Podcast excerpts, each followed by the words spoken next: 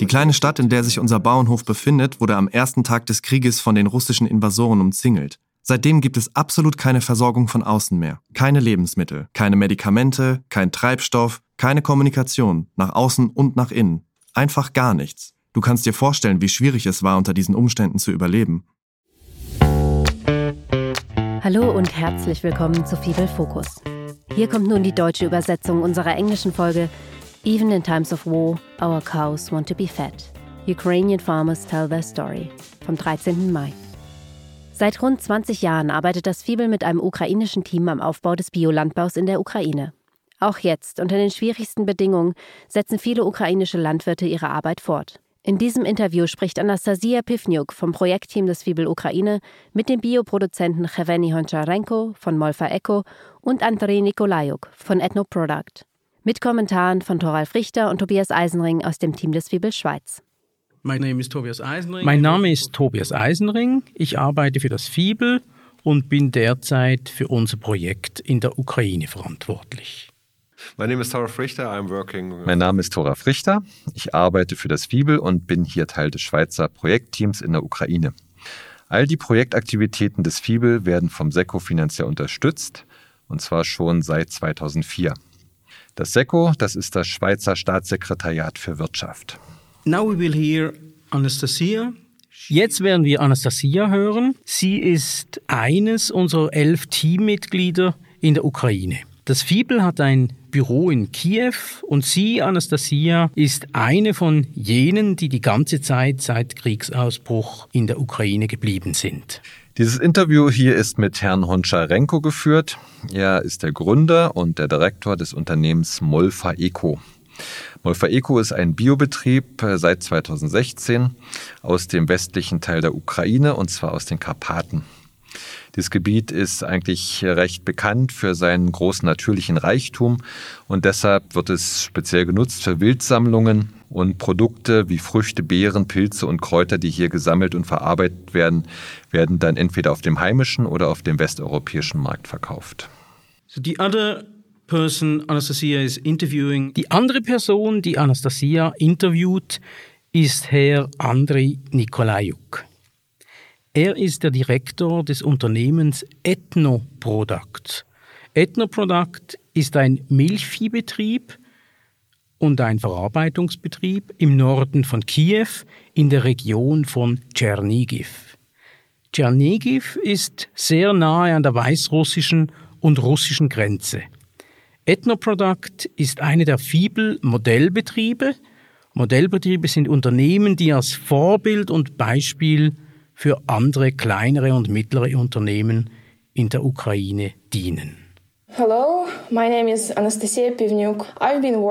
Hallo, mein Name ist Anastasia Pivniuk. Ich arbeite seit 2015 für die Fibel-Projekte in der Ukraine. Und was mir an dieser Arbeit am meisten gefällt, ist die Kommunikation mit den Menschen, für die wir arbeiten, den ukrainischen Biobauern. Und ich bin sehr froh, dass wir uns trotz der schwierigen Situation hier in der Ukraine wegen der russischen Invasion in unserem Land zumindest virtuell treffen und unterhalten können. Und ich habe die Ehre, mit Andrei Nikolajuk zu sprechen, dem Direktor des ukrainisch-schweizerischen Landwirtschaftsunternehmens Ethnoproduct. Die Firma ist Pionierin der biologischen Milchproduktion in der Ukraine. Das Unternehmen wurde 2008 von einem ukrainischen Vater dreier Kinder, Herrn Alaschukowski, gegründet, der seinen Kindern und den Menschen in der Ukraine gute Bio-Lebensmittel zur Verfügung stellen wollte. Also beschloss er, seinen eigenen Biomilchbetrieb zu gründen. Er fand Schweizer Partner, die ihm bei der Verwirklichung seines Ziels halfen. Auch Experten des Fibel haben ihn beraten, wenn es nötig war. Andri arbeitet seit den Anfängen des Unternehmens für Ethnoproduct und hat viel zur Entwicklung der Firma beigetragen. Andri, ich danke dir für die Gelegenheit, heute mit dir zu sprechen. Wie geht es dir? Wie geht es deiner Familie? Uh, hello, Anastasia. Uh, hallo Anastasia. Vielen Dank für diese Einführung. Es ist mir eine Freude, mit dir und anderen Menschen zu sprechen in dieser besonderen Zeit. Natürlich werde ich gerne alle deine Fragen beantworten. Uh,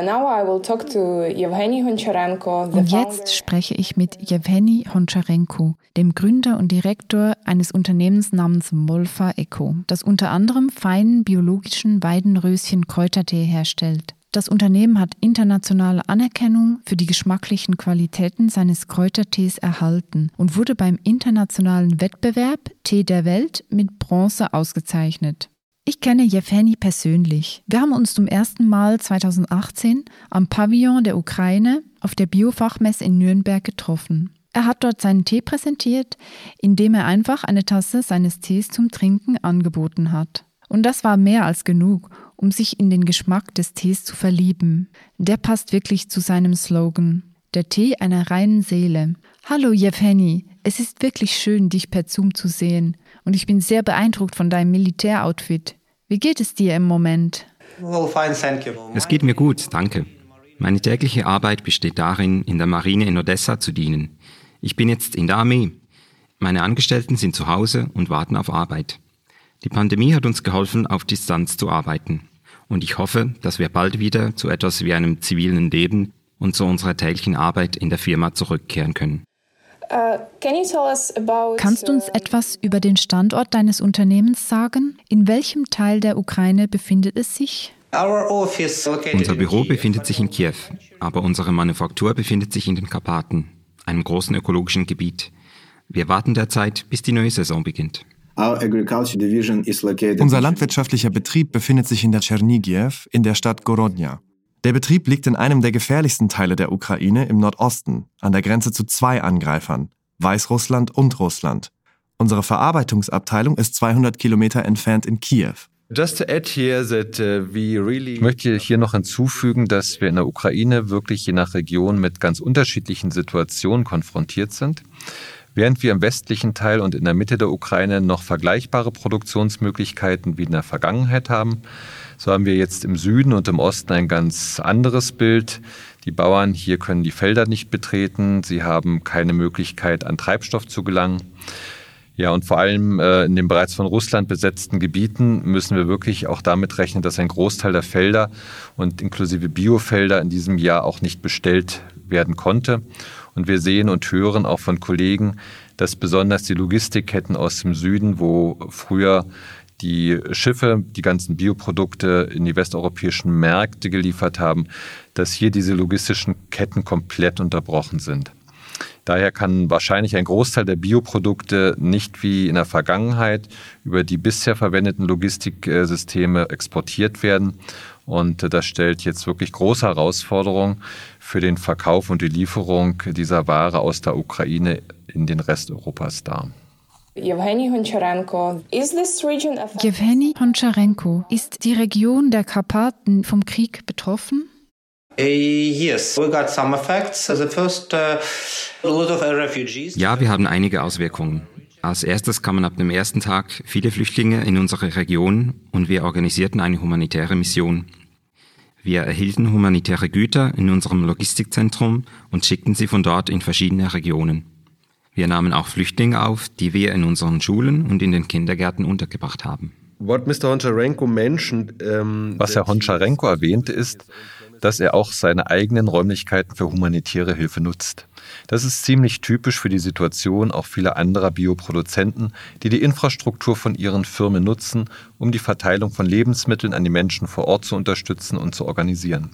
Oder auch um die lokalen Freiwilligenarmeen mit Medikamenten oder anderen Produkten zu unterstützen, die in diesem Moment besonders benötigt werden. Ähnlich wie Herr Honcharenko nutzen im Moment einige Produzenten ihre Lager, wenn sie nicht gerade Hochsaison haben, um dort Produkte zu lagern oder zwischenzulagern, die die Menschen in der Ukraine im Moment wirklich brauchen. Und wie hat der Krieg die tägliche Arbeit in euren Unternehmen verändert? Die hat sich stark geändert. Die kleine Stadt, in der sich unser Bauernhof befindet, wurde am ersten Tag des Krieges von den russischen Invasoren umzingelt. Seitdem gibt es absolut keine Versorgung von außen mehr. Keine Lebensmittel, keine Medikamente, kein Treibstoff, keine Kommunikation nach außen und nach innen. Einfach gar nichts. Du kannst dir vorstellen, wie schwierig es war, unter diesen Umständen zu überleben. Die meiste Milch, die wir in dieser Zeit hatten, haben wir kostenlos an die Einwohner unserer Stadt abgegeben. Einige Leute sagten uns, dass wir sie vor dem Verhungern bewahrt haben. Unser Verarbeitungsbetrieb in Kiew war aus zwei Gründen außer Betrieb. Erstens war es unmöglich, die Biomilch von unserem Hof zur Fabrik zu bringen, und zweitens befand sich unser Betrieb in der Nähe der Frontlinie und unsere Leute hatten Angst, zur Arbeit zu gehen. Wir versuchen nun Exportpartner zu finden, denn der heimische Markt ist voll. Wir versuchen, unseren Angestellten Arbeit zu geben und wir müssen unsere Produkte, unsere Tees, unsere Pilze irgendwo verkaufen. Wir suchen also nach Partnern in Europa, vielleicht sogar in Kanada. Uh, Für viele Bauern, die in den letzten Jahren auf den heimischen Markt sich konzentriert haben, besteht jetzt das Problem, dass die heimischen Lieferketten in vielen Regionen des Landes auch komplett unterbrochen sind und äh, ja, die Landwirte müssen sich überlegen, was sie mit den Produkten jetzt machen sollen. Entweder ähm, um in den Export einzusteigen, wenn sie auf dem heimischen Markt nicht mehr verkauft werden können, oder kostenlos an die Menschen in der Region zu verteilen. Und könnt ihr bitte von euren Erfahrungen während des Kriegs berichten? Musstet ihr eure Praxis in der Landwirtschaft und in der Verarbeitung ändern? Und wie verhaltet ihr euch in der aktuellen Situation? Für mich persönlich gab es zwei verschiedene Erfahrungen. Die erste ist meine Erfahrung nach fünf Wochen Kiew.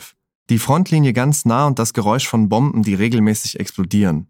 Man muss etwas anderes tun, als den ganzen Tag auf sein Smartphone zu schauen und die aktuellen Nachrichten im Newsfeed zu lesen. Denn du musst dich darauf konzentrieren, etwas Normales zu machen. Und meine zweite Erfahrung ist vielleicht die interessanteste für das Publikum. Als Person, die für unsere landwirtschaftlichen Betriebe verantwortlich ist, muss ich bereit sein, jeden Moment zu sterben. Ich verstehe, dass das schwer zu akzeptieren ist, aber nur so kann man arbeiten, wenn man in den Lauf eines Panzers oder einer Waffe starrt. Ich werde das genauer erklären. 70 Prozent unserer Mitarbeiter haben sich am ersten Tag des Krieges entschieden, nicht zur Arbeit auf dem Hof zu gehen, weil sie Angst hatten. Aber unsere Kühe verstehen diese Angst nicht. Sie müssen gefüttert und getränkt werden und das jeden Tag, sonst sterben sie. Aber diejenigen, die zur Arbeit kamen, zeigten großen Mut. Unser Betriebsleiter hat sogar versucht, in der Stadt Treibstoff zu finden und den Betrieb aufrechtzuerhalten. Dabei wurde er von den russischen Invasoren mit vorgehaltener Waffe überfallen und zu Boden gezwungen. Glücklicherweise entschieden die Russen, ihn leben zu lassen. Und er arbeitet bis heute weiter. Jetzt ist dieses Gebiet nicht mehr besetzt und wir versuchen neu anzufangen. Trotzdem gibt es in der Ukraine noch viele besetzte Gebiete. Da einige unserer männlichen Mitarbeiter zur Armee gegangen sind und einige unserer weiblichen Mitarbeiter die Ukraine verlassen haben, haben wir unsere Aktivität noch nicht vollständig wieder aufgenommen. Ich hoffe, dass wir in der Lage sein werden, sie bei Bedarf vorübergehend zu ersetzen. Um ehrlich zu sein, weiß ich nicht, was die Zukunft bringt. Uh, André, André, ich würde uns gerne an die Vorkriegszeit erinnern. Kannst du uns etwas über die Aktivitäten deines Unternehmens erzählen, bevor der Krieg begann? Was waren deine Sorgen zu dieser Zeit? Im Vergleich zur heutigen Situation, da sollte ich sagen, dass es damals noch überhaupt keine Probleme gab. Ich werde aber einen generellen Überblick geben. Wir sind seit etwa 14 Jahren auf dem ukrainischen Biomarkt tätig und bewirtschaften in der Region Tschernigiv etwa 1000 Hektar Bioland. Die Milch unseres Betriebs wird an die Milchverarbeitungsfabrik in Kiew geliefert, wo wir 13 Biomilchprodukte von pasteurisierter Milch bis hin zu Butter herstellen. In den letzten fünf Jahren haben wir aktiv Getreide exportiert. Derzeit konzentrieren wir uns jedoch ausschließlich auf den lokalen Markt. Jewgeni Honcharenko, du hast uns gesagt, dass du deine Produkte über die wichtigsten Supermarktketten in der Ukraine verkaufst. Wie sieht die Situation mit den Supermärkten derzeit aus? Wie läuft der Verkauf deiner Produkte im Moment? We have a big debt from uh, Silpo. Silpo hat große Schulden bei uns. Wirklich, den ganzen letzten Monat gab es keine Bewegung dort, gar nichts, weil Tee halt kein Produkt des täglichen Bedarfs ist. Erst kürzlich gab es Signale, dass die Geschäfte langsam wieder anfangen. So Mr. Honcharenko mentioned Silpo. Herr Honcharenko erwähnte äh, eben Silpo. Silpo, das ist eine der größten Supermarktketten in der Ukraine. Und die Erfahrung von Herrn Honcharenko mit der Supermarktkette ist, dass er viele Monate lang kein Geld für die Warenlieferung erhalten hat. Und ähm, ja, das ist leider ganz typisch für andere Verarbeiter auch und andere Produzenten, dass sie immer noch auf das Geld warten. Und auch die Supermärkte haben in diesem Moment finanzielle Probleme. Es handelt sich also um einen Kreislauf äh, oder ein, eine finanzielle Krise, von dem auch die meisten Biobetriebe in der Ukraine schlussendlich betroffen sind. Und deshalb haben sie auch Schwierigkeiten, biologische Betriebsmittel für die neue Saison zu finanzieren. Und André, wie schaffst du es im Moment, den Menschen weiterhin deine Produkte zu liefern? Aufgrund der schweren Schäden an Brücken und Straßen in der Umgebung unseres Hofes in der Region Tschernigiv können wir derzeit noch keine Milch von unserem Hof holen. Aber ich gehe davon aus, dass wir in der Lage sein werden, die Milch in ein paar Wochen zum Verarbeitungsbetrieb zu transportieren. In ein paar Wochen werden wir sehen, wie es läuft und was wir tun können. Ehrlich gesagt, ich weiß es nicht. Wir werden sehen. Und bist du immer noch in der Lage, Gehälter für deine Angestellten zu zahlen? Das ist eine der schwierigsten Angelegenheiten, die ich zu lösen habe. Es ist schon fast zwei Monate her, dass wir etwas auf den Markt gebracht haben. Und wir wissen nicht einmal, wann wir wieder anfangen werden. Aber wir haben ein Team großartiger Leute, die Familien haben. Und die müssen leben und irgendwie bezahlt werden. Das Personal auf dem Hof bekommt ein Gehalt aus dem Verkauf von Rohmilch vor Ort. Aber unsere Abteilung im Verarbeitungsbetrieb in Kiew hat im Moment überhaupt keine Arbeit und kein Einkommen. Erschwerend kommt hinzu, dass gerade Pflanzsaison ist und wir die verfügbare Mittel reinvestieren müssen, um Saatgut und damit Futter für unsere Kühe zu kaufen. Das ist also unsere aktuelle Situation. So speaking about the inputs uh, needed was die Betriebsmittel für die aktuelle Saison betrifft, hast du da Zugang zu allem, was du benötigst? Uh, no. Uh, one of our suppliers is located in Nein. Einer unserer Lieferanten ist in Kharkiv angesiedelt. Vielleicht kennst du die Situation in Kharkiv oder hast davon gehört, was dort passiert ist. Die Produktionskapazitäten dieses Lieferanten wurden vollständig zerstört. Daher suchen wir derzeit nach neuen Lieferanten für unsere Betriebsmittel.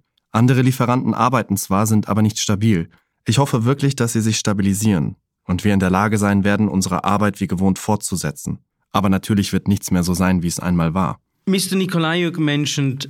Herr Nikolajuk erwähnt einen Hersteller von biologischen Betriebsmitteln, der in Kharkiv ansässig ist. Kharkiv liegt im Osten der Ukraine und befindet sich im Moment im Kriegsgebiet. Dieses Unternehmen wurde zerstört. Das wird Auswirkungen haben auf den gesamten Biosektor, denn dieser Lieferant ist einer der größten in der Ukraine. So when we speak about inputs, then we mean, uh Wenn wir also von Betriebsmitteln sprechen, dann meinen wir hier konkret das Saatgut, den Dünger und auch die Mittel, die es braucht zur Regulierung von Schädlingen und Krankheiten im biologischen Landbau. Und das zeigt eigentlich, dass nicht nur die Versorgungskette vom Erzeuger zum Verbraucher unterbrochen ist, sondern auch die Versorgungskette vom Hersteller der Betriebsmittel zu den Bauern ist stark unterbrochen. Und wir sind nicht sicher, wie die Landwirte mit dieser Problematik umgehen werden. Wir müssen eben deshalb auch verstehen, dass es in der Ukraine weniger Tierproduktion im Biolandwirtschaftssektor gibt und die Landwirte daher auch vom im Handel erhältlichen Biodüngern abhängig sind. Und deshalb müssen die Bauern jetzt irgendwie eine Lösung finden, wie sie die Erträge sichern können, die sie brauchen, um auf dem Markt profitabel zu sein. Nach Angaben der Webseite organicinfo.org.uk UA haben 30 Prozent der Biobetriebe berichtet, dass sie ihre Geschäfte seit dem 24. Februar einstellen mussten. Und André, planst du nach dem Ende des Krieges weiter biologisch zu arbeiten? Ja, wenn nichts Tragisches mit uns passiert, werden wir wieder Bio produzieren. Wir werden nicht auf konventionelle Produktion umstellen. That's good to hear. Uh, das ist gut zu hören. Und was denkst du, wie die globale Biogemeinschaft die ukrainischen Biobauern und dich persönlich und dein Unternehmen unterstützen können? Mm, uh, Weder wir noch der ukrainische Biosektor würden uns gegen irgendeine Art von Unterstützung wehren. Das ist sicher. Uh, Vielleicht wäre es hilfreich, wenn ein Partner uns mit Vertriebskanälen in mögliche Exportländer in Verbindung setzen würde. Wir können zum Beispiel nicht nach Saudi-Arabien exportieren, weil der Zugang zum Meer geschlossen ist. Also das wäre wirklich eine gute Unterstützung. Im Moment planen wir für das Frühjahr eine Online-Veranstaltung, bei der wir Importeure und Exporteure zusammenbringen wollen weil wir viele Anfragen von Importeuren erhalten, die nicht sicher sind, ob sie und was sie in diesem Jahr aus der Ukraine importieren können. Deshalb ist diese Veranstaltung sehr wichtig und deshalb möchten wir vom Fibel eben damit eine Brücke bauen zwischen Importeuren und Exporteuren, um die Angebote aus dieser Saison, die Vorräte und Bestände einfach transparent zu machen für die Importeure. Damit Importeure entscheiden können, was äh, kann dieses Jahr noch bestellt werden aus der Ukraine oder wo man sich nach anderen Herkünften umschauen muss. Und so mit meiner Bestellung auch den Biosektor schlussendlich in der Ukraine unterstützen können. Also Auch du kannst den Biosektor in der Ukraine unterstützen. Laut einer Umfrage, die von den Akteuren des Sektors durchgeführt wurde, benötigen fast 70 Prozent der Produzenten in der Ukraine finanzielle Unterstützung.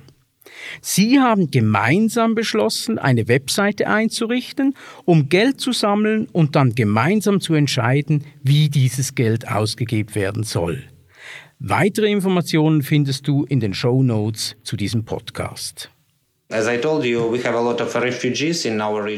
gesagt, haben wir eine Menge Flüchtlinge in unserer Region, in der Nähe unserer Fabrik. Wenn wir nicht nur unserem Team, sondern auch all diesen Menschen einen Job geben könnten, das wäre eine gute Hilfe für uns.